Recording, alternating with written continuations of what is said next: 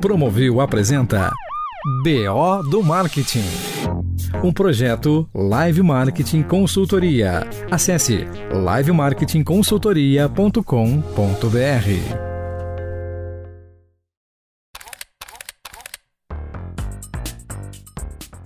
Olá, bem-vindos. Eu sou o PO e este é o BO do Marketing. BO, BO, não trave a língua nem se confunda. É isso aí. Em cada episódio, nós vamos investigar os BOs do nosso mercado, aqueles temas que dão trabalho para os principais decisores das marcas do nosso mercado. Vamos entender isso aí?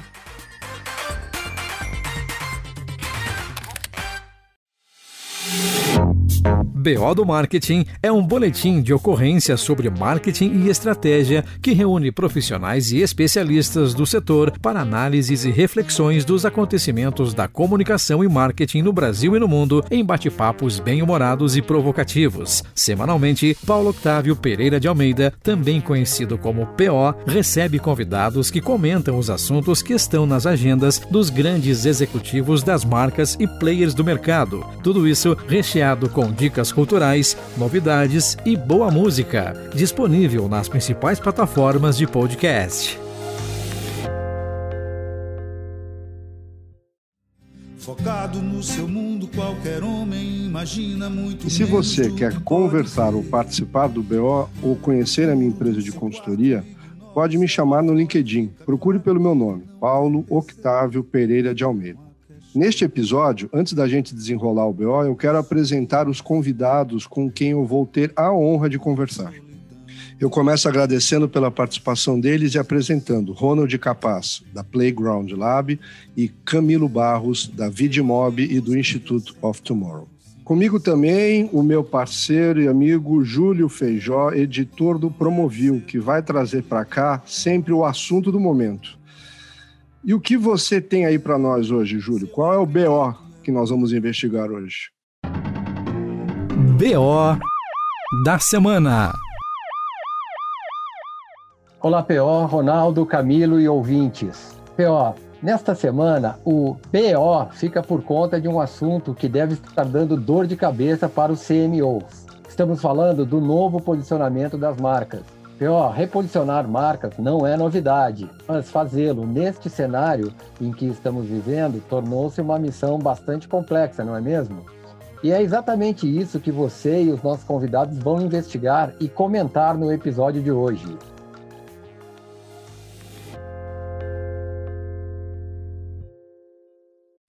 Bom, estamos aqui hoje para então conversar um pouco sobre reposicionamento de marca, certo? Se você é um gestor de marca, você sabe o grande desafio que tem ao tentar fazer um reposicionamento, né? Eu acho que hoje, quando a gente fala de reposicionamento, ou mais amplo ainda, quando a gente fala de branding, né? é, para mim o branding virou um instrumento de gestão das empresas, certo? Se no passado era uma coisa, vou usar até um termo pejorativo, mas só para fazer a gente pensar, se era uma coisa cosmética, entendeu? Onde a gente imaginava que o branding estava limitado à marca, hoje a gente vê que isso está caminhando para ir para a gestão das empresas, certo? A importância que o branding tem nessa nesse contexto e com certeza o reposicionamento de marcas, né? Se a gente pensar nessa época que a gente está vivendo, que é a época do pivô, né? É você mudar o seu foco de negócio.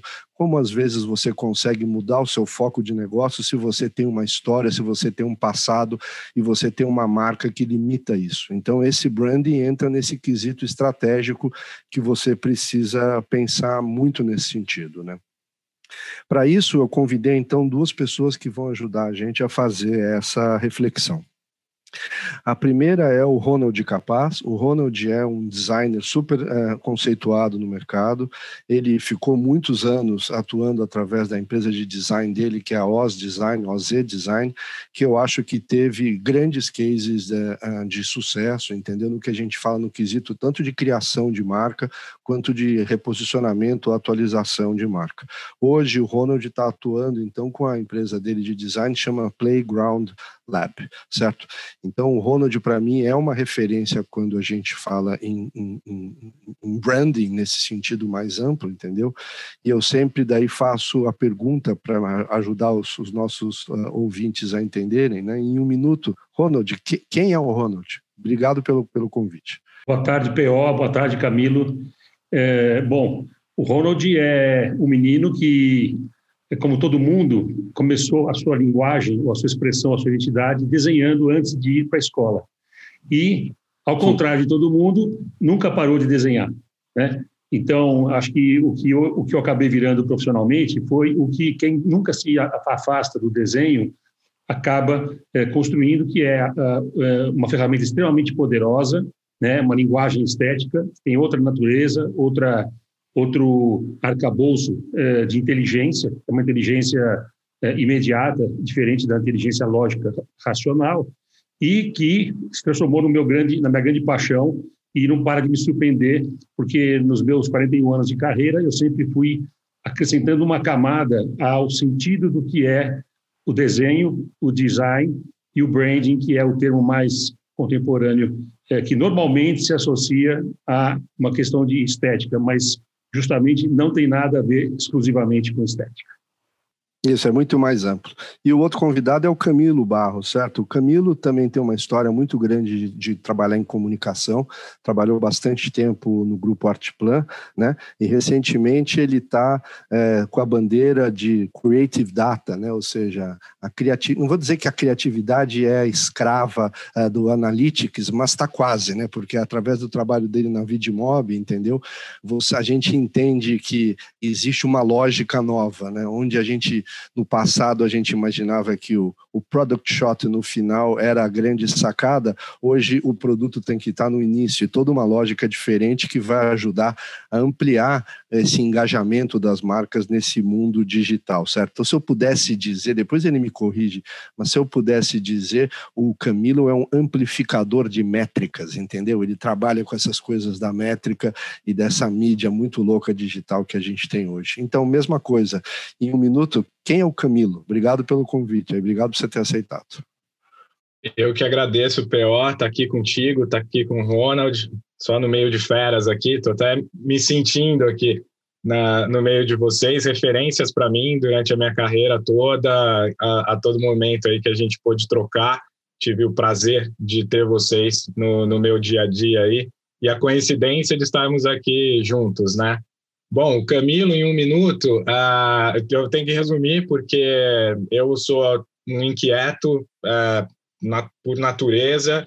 Eu tive muito tempo, como o P.O. comentou, na indústria de comunicação, dentro de, de agência, desenvolvi minha carreira toda por ali, mas nessa inquietude ali, depois de 20 e poucos anos dentro, da, dentro de um grupo de comunicação, eu comecei a buscar o que, que, o que tinha além, né? O que tinha mais para frente depois desse muro ali. E o design me ajudou muito nessa nessa busca, nesse olhar, é, onde encontrei com, com o Ronald ali em alguns desafios ali que a gente trocou bastante para poder ter, mas foi meu a minha ferramenta de transformação.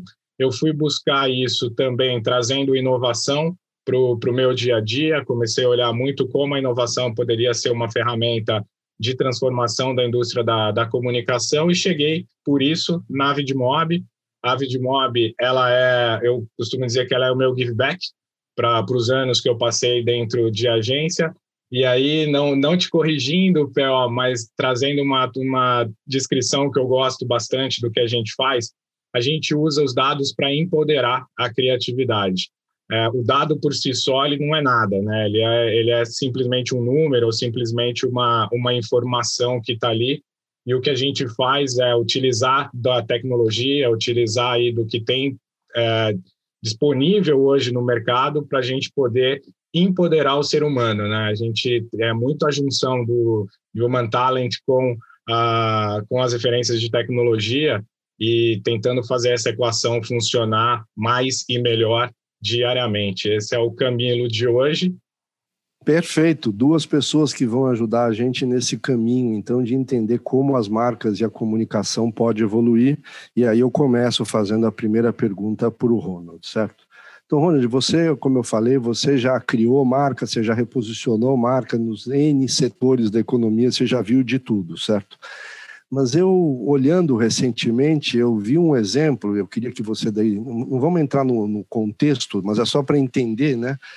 Esse setor, por exemplo, das empreiteiras, certo, que passaram por um período, como todo mundo conhece, terrível, né, na, na estruturação dos seus negócios, todas tiveram que mudar de nome, né? Então, a Odebrecht, se não me engano, virou Novo Honor, a, a OAS virou Meta e a Camargo Correia virou Mover, né? Então, assim, a, a pergunta que eu faço, a gente está falando em reposicionamento, e a pergunta para o Ronald é, mas isso tem um limite? Tem uma hora que a marca, você olha para aquilo e fala, não tem jeito, né? Nesse caso aqui, que foi todo mundo conhece o porquê que elas tiveram que mudar de nome, né?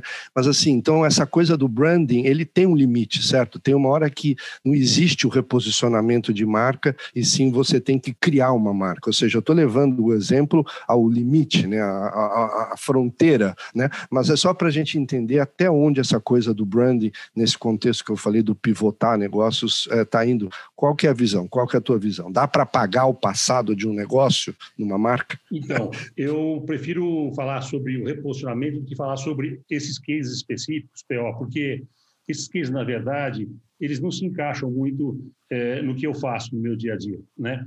É, uhum. E quando a gente pensa em reposicionamento de marca, depois que você me convidou para esse bate-papo, eu comecei a refletir um pouco e eu cheguei a uma conclusão, e te agradeço pelo convite, porque me ajudou, é, de que, na verdade, é, o que a gente chama de reposicionamento de marca talvez devesse ser rebatizado de amadurecimento de marca. Né? Eu acho que perfeito, as marcas, assim perfeito. como as pessoas, elas eh, começam de uma forma um pouco ainda sem muita clareza sobre a sua identidade, sua vocação, sua profissão, seus valores, e elas vão amadurecendo ao longo da sua história e vão cada vez mais, se forem marcas reflexivas, né, que pensam sobre o mundo, sobre si, sobre seus valores, eh, adquirindo uma camada mais sofisticada de identidade. Então, eu prefiro trocar a palavra reposicionamento pela palavra maturação de posicionamento, né? Porque reposicionar pressupõe que você já se posicionou alguma vez. E na maioria das vezes, as marcas muito, muitas vezes não se posicionam é, da maneira que eu entendo posicionamento de marca, né? Então, é, a gente poderia entender que esse amadurecimento ele vai acontecendo por camadas, quase como se fosse uma espécie de escala de Maslow das marcas, né?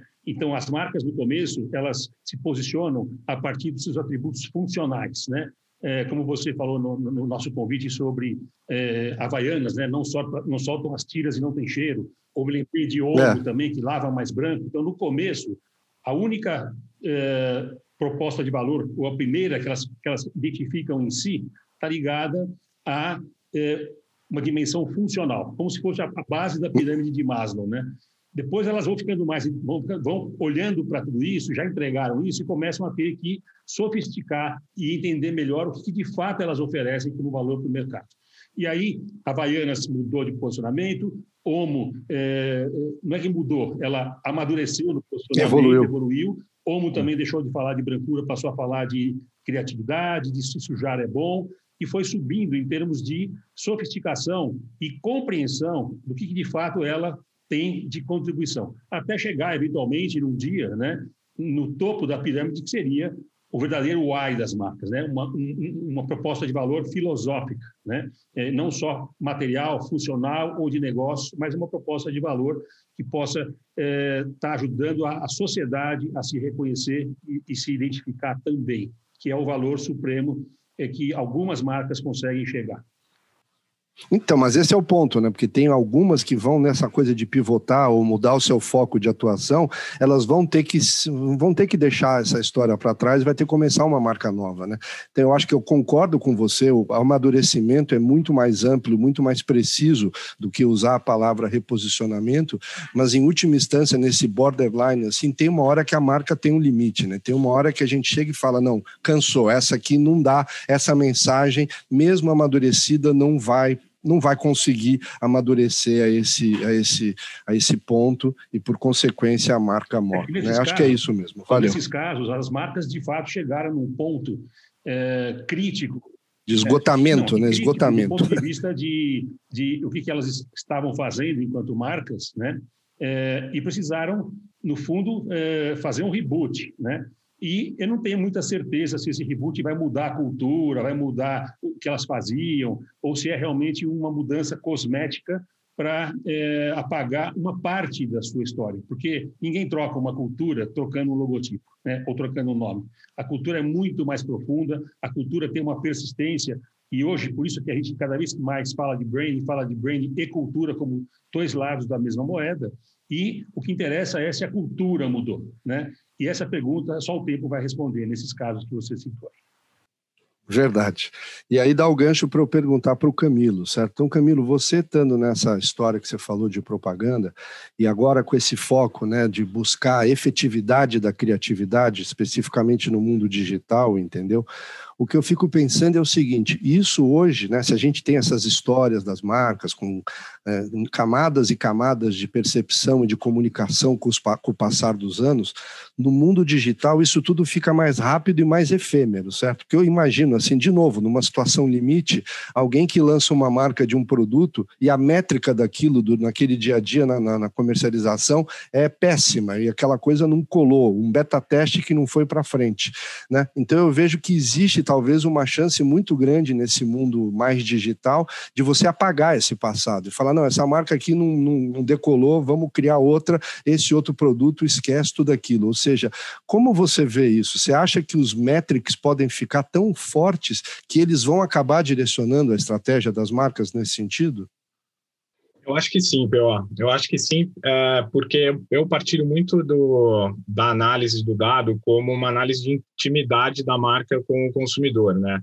O, o dono da marca ali, o marqueteiro, ele nunca foi tão próximo do consumidor é, do que agora através dos dados, né? Os dados no dia a dia mostram o pulso dessa marca, como ela como ela se comporta, como é que ela gera comunidade, como é que ela conversa. Então, isso é uma resposta que ele tem muito direto. Até pegando o gancho no que o, no que o Ronald estava comentando, que eu acho que é essa questão de, de cultura, passa pela, pela forma que a gente vive hoje, que a gente consome hoje comunicação e que a gente se relaciona com marcas, com a intensidade do ambiente digital. Né? Hoje a gente está muito próximo disso, né? a gente está muito íntimo no, no dia a dia ali. Então, se a gente pega aí a, no linguajar da, da, da geração Z e Alpha aí, é cancelar uma marca na, na é, internet é, cancelou, é muito rápido, cancelou. é muito fácil né, para ter.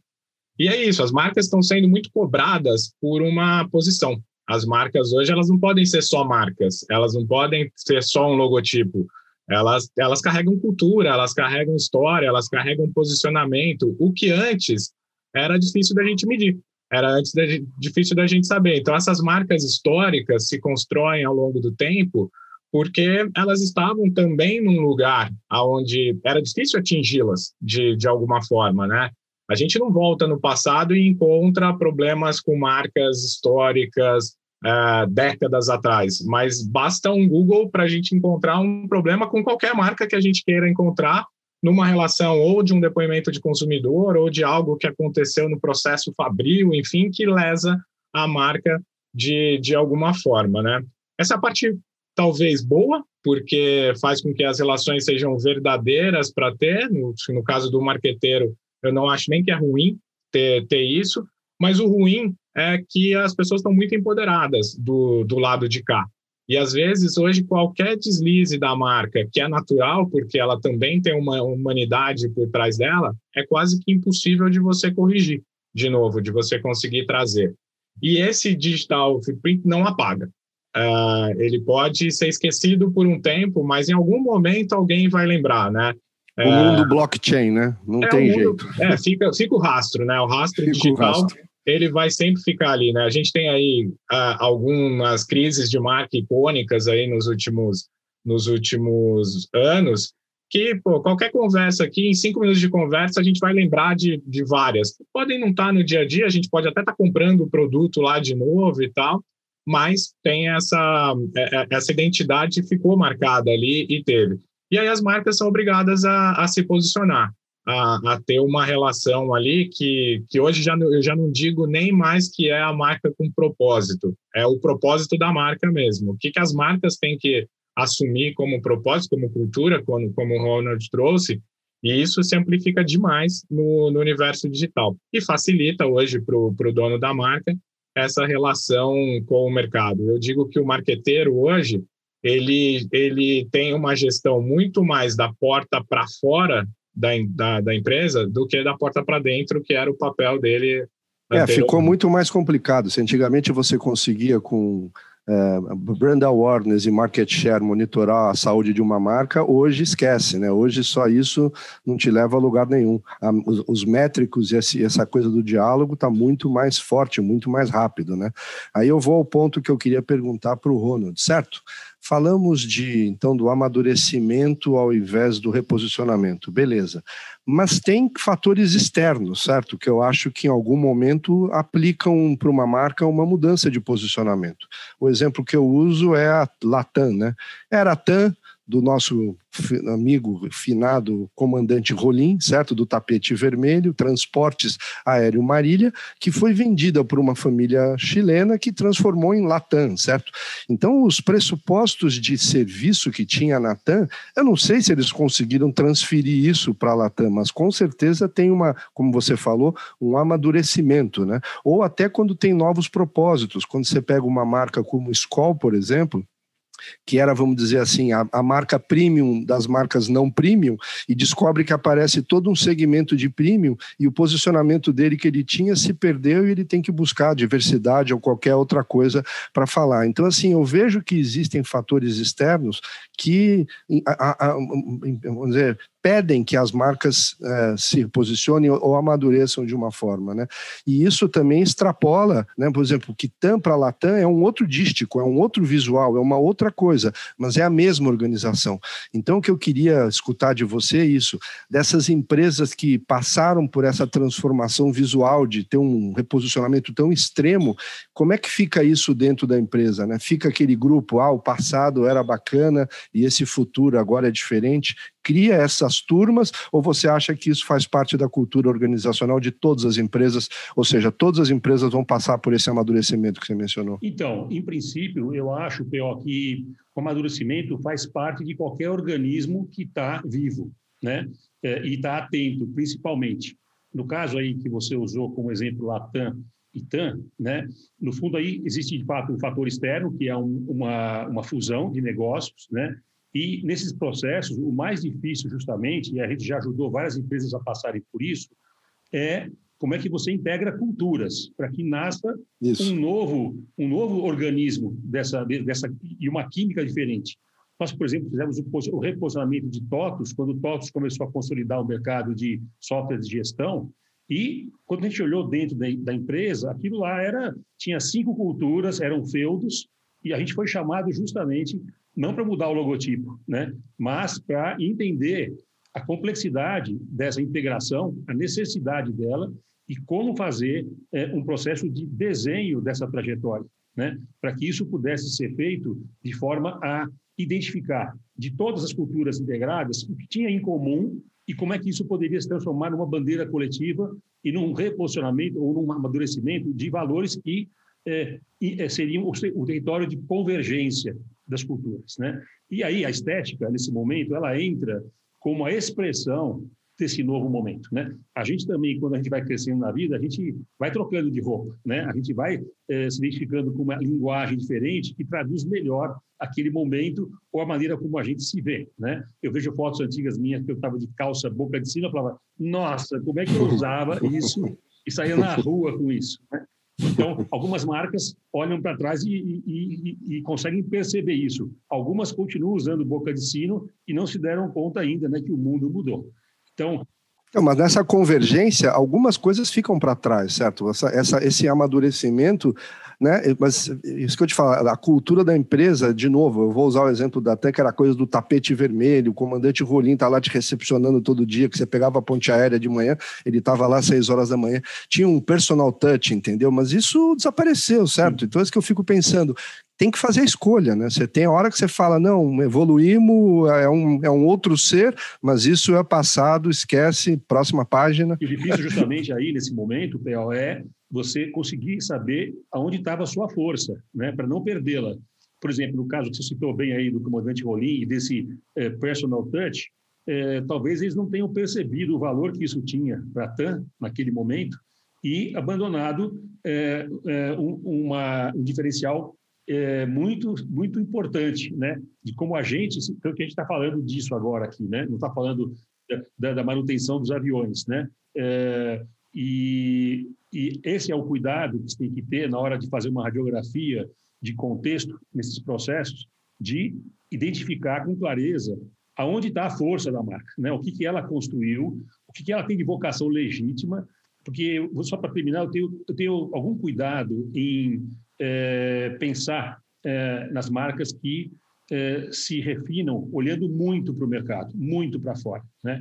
Ou seja, é importante você saber em que mundo você está, mas é importante também você saber quem você é, né? no que você acredita, quais são os seus valores, o que você faz bem, né? que é um, um conjunto de competências que, se você lapidar como ninguém, aquilo se transformará num novo mercado, aquilo criará o seu próprio mercado. Né? Eu vi uma vez alguém que falava assim, precisou nascer o Proust para nascerem os leitores de Proust. Né? Então, o Proust não fez uma pesquisa de mercado e falou, ah, agora eu vou escrever assim porque tem gente querendo ver livros desta natureza. Né?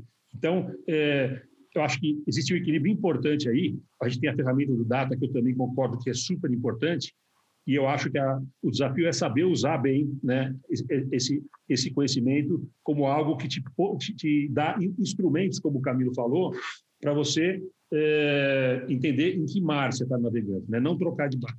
Então, mas daí, Camilo, a, a, me ajuda aí. Então, assim, tem essa, toda essa história, esse amadurecimento que as marcas vão passar, mas a gente olhando um pouco para frente, pensando em marcas que nasceram digitalmente, certo? E tem uma história toda documentada, como você falou, entendeu? Ou seja, não, não tem talvez essa coisa do personal touch, que são marcas que, não, sei lá, tipo Uber, né? uma marca né, etérea que surgiu aí não sei como, mas tem um, se ela tiver alguma coisa a, a, a mudar, né? Você pensa no Facebook apoiando o Trump, entendeu?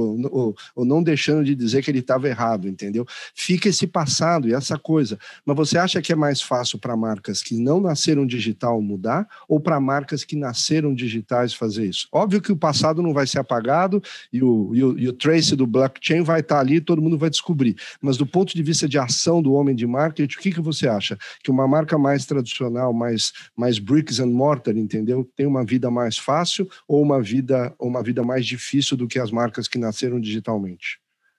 Eu acho que vida fácil hoje ninguém tem uh, eh, para ter. Fácil não tá, não tá para ninguém. Mas eu tendo a, a, a, ter como análise aqui de que as digital natives elas são mais cobradas do que uhum. do que as marcas, vamos dizer assim, tradicionais, né? Elas não têm a chance de errar. É, ou quando tem a chance de errar, elas são muito mais culpadas do que isso. Você mencionou o Facebook não se não se posicionar ali em relação ao Trump. Ele tomou uma, uma ação de comunidade é, cobrando essa posição, né? Você, pô, peraí, você não vai se posicionar, você é obrigado a se posicionar. Tô, a, a gente está aqui te cobrando isso. A hora que você fala do, do Uber aparecer e não ter esse personal touch, né? Não ter essa coisa do, do toque, não ter sequer uma frota de carro, na verdade é um, é um negócio ali que, que amarra essa relação.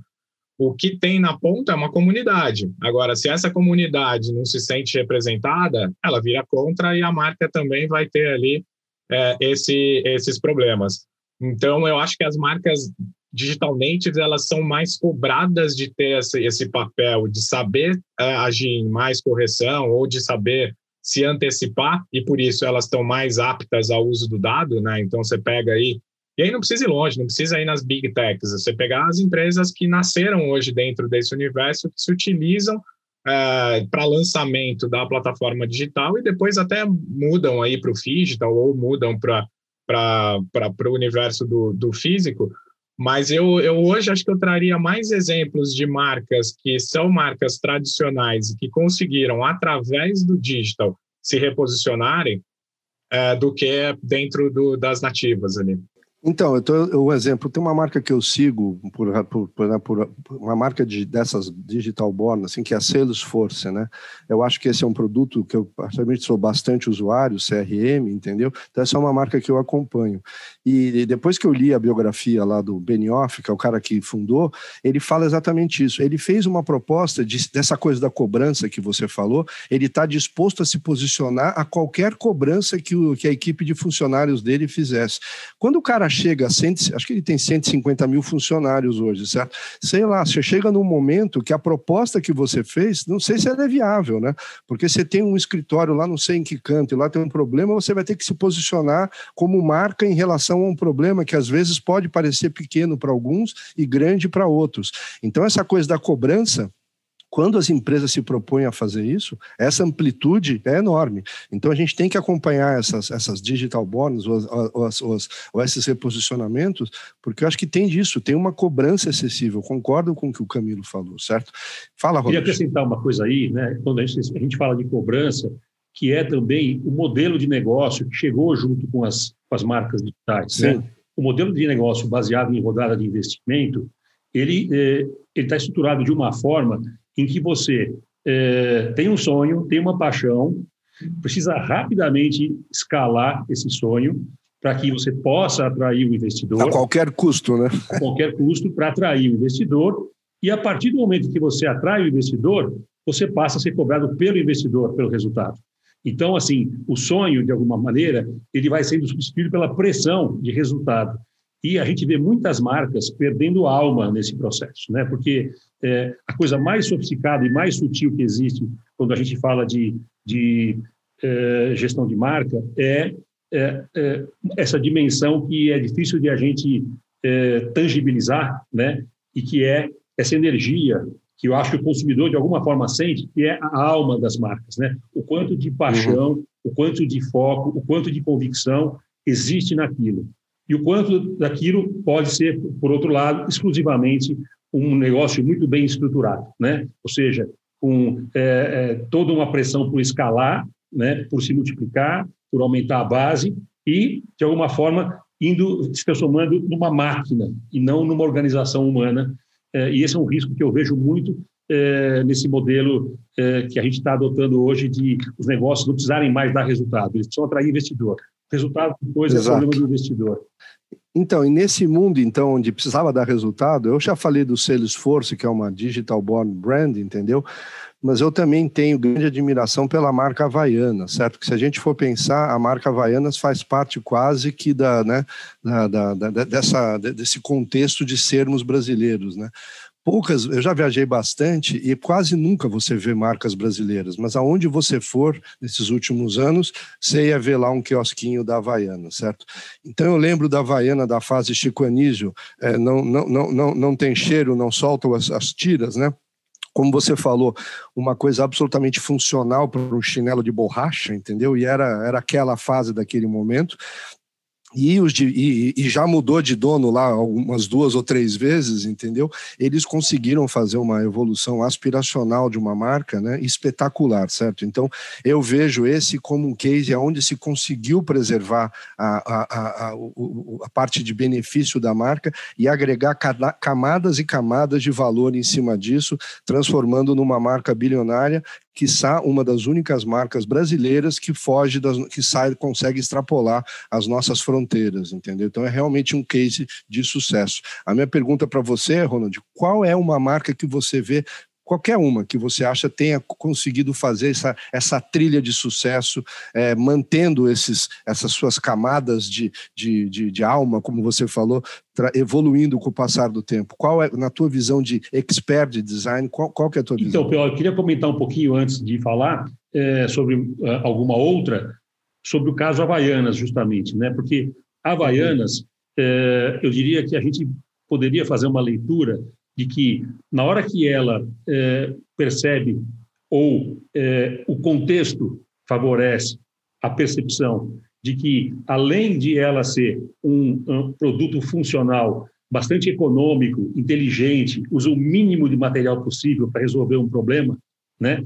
É, ela acabou encontrando um momento do mundo, né, um zeitgeist, que a gente chama que é o espírito do tempo, em que é, me faz lembrar a frase do, do, Vitor Hugo, que é: nada é mais poderoso do que uma ideia que chegou ao seu tempo. Né? E é, que tempo é esse? Deu a, a Havaianas uma dimensão simbólica. Né? É o tempo onde as pessoas associam ou veem na, numa Havaiana, no mundo inteiro, a ideia de desurbanização, a ideia de você voltar a ter contato com a natureza, a ideia de tirar o sapato.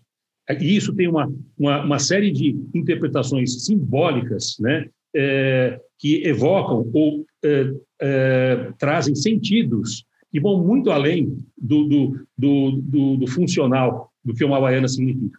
E coloridos por toda a variedade de desenhos, estampas, etc., isso fica ainda mais é, é, redondo e por isso talvez tão bem sucedido no sentido de é, ser o contraponto do sapato, né, no sentido simbólico do termo, né, e algo que o mundo todo não tanto que eu fiz um call ontem as pessoas estavam falando assim, puxa, acho que eu não vou conseguir mais colocar sapato alto, uma mulher falou na reunião. Está todo mundo descalço em casa, de havaiana, e é a gente vai sentir, né, talvez quando voltar, o que é o, o, as armaduras que a gente usa para sair no mundo real.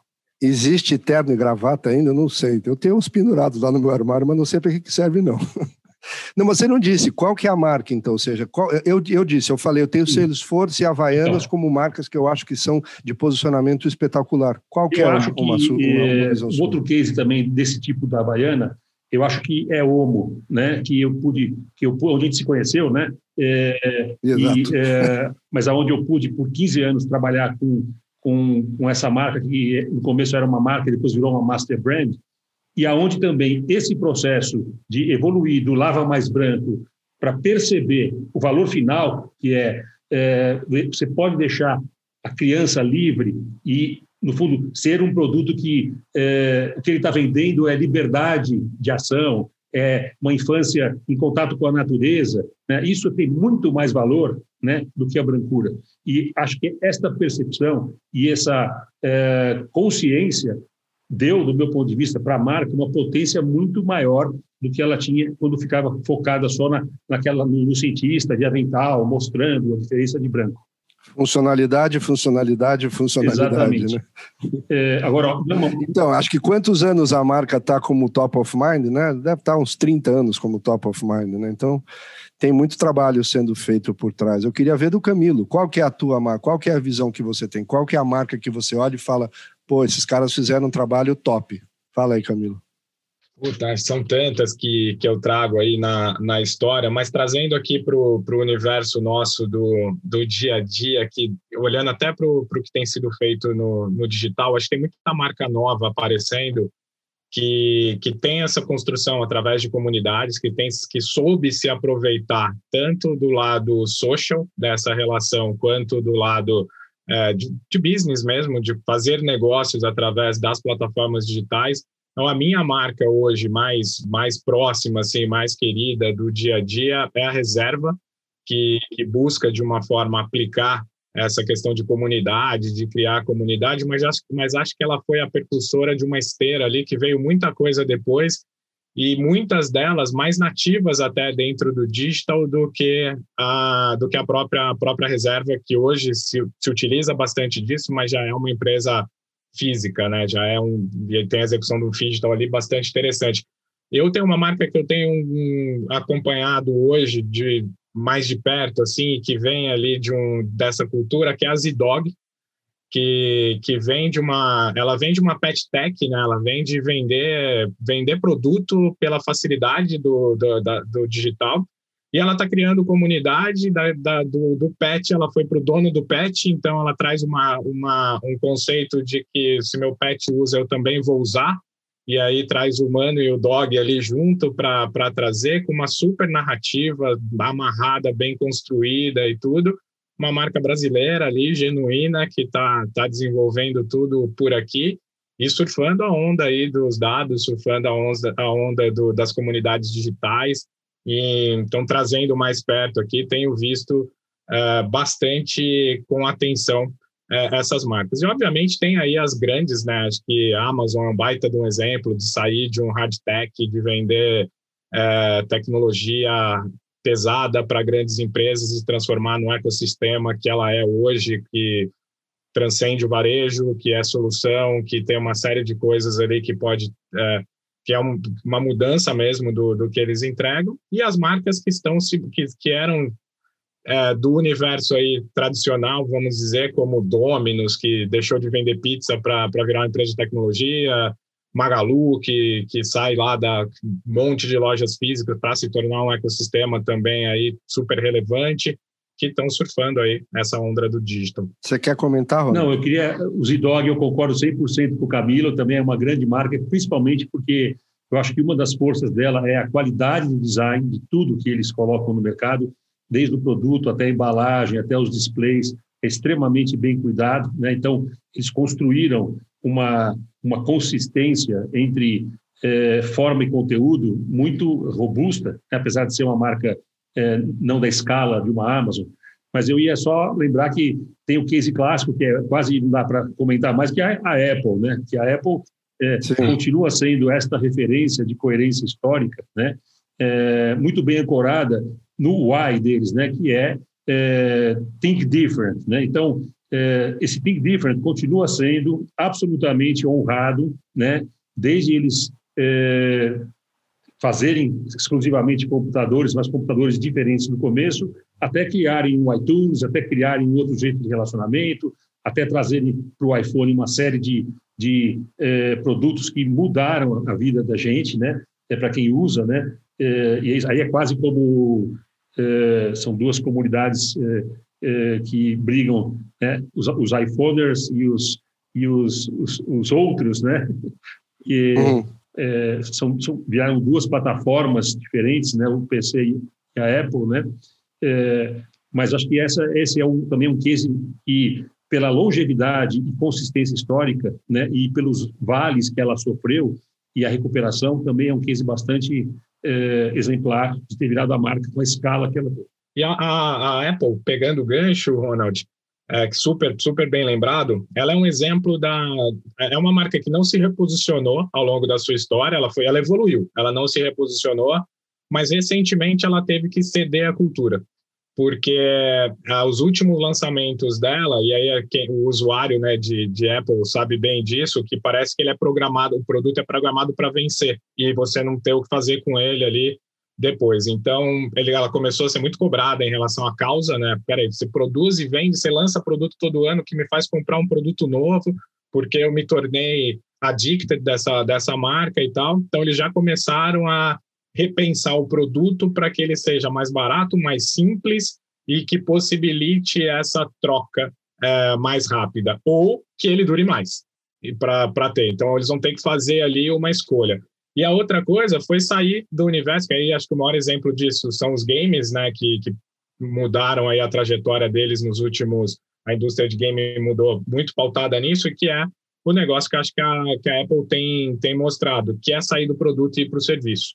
É, acho que os últimos lançamentos aí da Apple, né, trazendo compartilhamento familiar, trazendo a subscrição de um plano que você pode dividir com seus filhos e tal, ela começa a transcender ali como, como marca para essa coisa de atender a comunidade naquilo que a comunidade necessita. Né? É, e eu só queria fazer um comentário, porque o Camilo mencionou a marca reserva, né? Apesar de não ser uma marca, vamos dizer, com uma magnitude ainda comparável com as outras que a gente falou, mas eles criaram uma marca que, que não, não, utilizou a mídia como sendo uma alavanca para o seu crescimento, certo? E aí dá a importância que o, a experiência do usuário, o design e a experiência com a marca, às vezes, é, se coloca mais relevante. Né? Então, a gente começa a ver, eu que tenho uma história de marketing mais tradicional, onde você necessariamente precisava da mídia para criar a narrativa da tua marca, você vê que hoje começam a surgir marcas que não necessariamente precisam da mídia e podem focar na usabilidade ou no, ou, ou no design, entendeu? Então, vem todo um mundo novo que vem aí, e aí eu agradeço a participação de vocês, porque realmente a gente ter discutido aqui. E quando a gente convida um cara que é bom, como o Ronald, entendeu? Ele dá um, comentário tão forte que você muda o título. A gente veio aqui falar de reposicionamento, mas na realidade a gente falou de amadurecimento. Então, pô, o meu título estava errado, eu preciso corrigir o título para amadurecimento. Mas é isso, eu acho que o branding faz parte da gestão das marcas, e se as pessoas que estão dentro das organizações não entenderem a força que isso tem, certo? Imaginar que aquilo é o logo que está pendurado atrás da recepcionista na porta do seu, da, da sua recepção, é um erro crasso, entendeu? Você tem que entender que ali dá para você criar uma série de atividades e, quiçá, como o Camilo falou, novas formas de, de negócio, novas formas de receita que você nem imaginava que estavam ali dentro. Então, esse amadurecimento das marcas é algo que precisa de muito estudo. E aí vem na minha dica, certo? Que eu, já que eu agradeci vocês, a minha dica que eu ia dar é um livro que eu li recentemente do Jaime Troiano, que é um dos magos aí também dessa parte de branding, chama Brand Intelligence, certo? Então ele não fala do propósito das marcas, que é o que está na moda, mas exatamente essa coisa da inteligência que tem que estar tá por trás de uma marca, não quando você estiver fazendo, que é fácil, né? As digitais já nascem assim, mas quando você estiver participando desse processo de amadurecimento. E a sua dica, Camilo, qual que é? Fale aí. Dica Cultural. Eu me senti provocado aqui pela questão da, das métricas, então vou trazer também um livro uh, ah, para deixar aí como dica, o um, um livro do Ken Auletta, que é o Frenemy, uh, que traz muito essa mudança desse mercado de comunicação que sai do Mad Men, lá da, da, da, da série, né, lá da Madison Avenue. Do Don Draper. E do Don Draper, é e traz isso para o Matman, que é esse, esse essa comunicação centrada em métricas, centrada em dados, né? Então, eu, eu me, me, se tornou uma, uma, uma, leitura obrigatória, né? O Ken se, se, entrou como um dos acionistas da nesse nessa nova escala aí que o que o Ronald comentou, ele, ele entrou como um dos acionistas da David Mob aí na, na última série que na última rodada que a gente teve, aí foi como obrigação, mas foi um baita prazer de leitura, é um livro gostoso de ler e que traz essa disrupção aí é, nesse mercado de, de propaganda, esse business tão importante para marcas aí que a gente tem observado uma mudança e uma necessidade de atualização. Legal, gostei. Matman, essa eu vou ler, não li ainda, eu vou ler. É, o, livro chama, o, o livro chama Frenemies. Frenemies, beleza, esse eu vou ler. E você, Ronald, qual que é a sua dica? Então, eu, curiosamente, eu não sou muito adepto dos livros que falam da disciplina, né? É, é. Não sei, por alguma razão, eu não tenho muita curiosidade é, de, de ver essas teses sobre o que está acontecendo, talvez porque eu viva isso no dia a dia, né? É, e eu, particularmente, eu, eu procuro me alimentar de leituras muito mais laterais ou transversais que me dão uma outra camada de, de amplitude é, no sentido de dominar a linguagem, dominar a narrativa, porque no fundo o processo de branding, o processo de construção de marca, ele tem muito de é, uma capacidade de você identificar uma boa história e contar uma boa história, saber contar a história, né? É, então eu acabo seguindo muito mais os grandes autores, né, grandes narradores é, da literatura e é, mas para não deixar sem dica eu vou vou fazer vou dar duas né se você me permitir uma que é um livro que mudou minha vida quando eu parei um dia num posto de gasolina e tinha lá esse livro que eu ouvia falar muito na faculdade não sabia do que se tratava e comprei na loucura e mudou minha vida que é um livrinho do Nietzsche que se chama Humano demasiadamente humano né? Que é, é mind blowing, assim, se você é, e são só, não é nem um livro, são só é, é, como é que como é que se chama? Aforismas, é todo escrito em aforismas, mas cada aforisma daquele você pode ler e ficar quatro horas pensando porque ele vai te cutucar em algum lugar e vai doer. É, e o outro que eu tenho é, agora feito uma lição de casa tardia é, é, ler a obra do Guimarães Rosa, né, que é um dos maiores autores uhum. da história da humanidade é, que a gente brasileiro deveria celebrar e aproveitar a vantagem de conseguir ler em português, porque é uma obra intraduzível, né? Mas é uma obra uhum. de uma dimensão, de uma, de uma, uma competência, né? E de uma beleza que me leva para outros lugares. Então, as minhas dicas são qualquer coisa do Guimarães Rosa. Se quiser começar com o Grande Sertão, é a obra mais difícil e mais bela, né? Quem passa da página 40 consegue ir até o fim. É, e, e, isso todo mundo diz, né? É, mas, enfim, essas são as minhas leituras é, que me enriquecem. Valeu, obrigado. Então agradeço a presença de vocês. Tivemos aqui alguns minutos para conversar sobre reposicionamento e amadurecimento das marcas com o Ronald Capaz, que é da Playground Lab, e com o Camilo Barros, que é da Vidmob e também do Instituto of Tomorrow. Este é o BO do Marketing. Agradeço, tchau, até a próxima. A gente fica por aqui. Lembrando que no BO do Marketing você também ouve música boa. E a minha dica hoje é a seguinte: a gente falou sobre reposicionamento de marca, certo? Amadurecimento de marca. E acho que quando a gente pensa em mensagens de marca, a coisa tem que ser muito simples, né? Para que complicar? Né? Então, essa é uma frase do para que complicar que eu sempre uso quando estou conversando com as pessoas, e essa frase não é minha. Essa frase é do grande Lenine, músico que a gente tem aqui no Brasil, que é espetacular, entendeu? E aí eu escolhi uma música dele que eu amo, que chama Simples Assim. Então, para falar que as marcas têm que se comunicar de uma forma simples, sem complicar, vamos escutar então Simples Assim do álbum Carbono de 2016 do grande Lenine. Vamos nessa. Focado no seu mundo, qualquer homem imagina muito menos do que pode ver. No escuro do seu quarto, ignora o céu lá fora e fica claro que ele não quer perceber. Viver é uma questão de início, meio e fim. Pra que a solidão é simples assim? É, eu ando em busca dessa tal simplicidade. É não deve ser tão complicado assim. É, se eu acredito, é minha verdade. Você ouviu BO do Marketing. apresentação Paulo Otávio Pereira de Almeida. O PO, um projeto Live Marketing Consultoria. Acesse livemarketingconsultoria.com.br.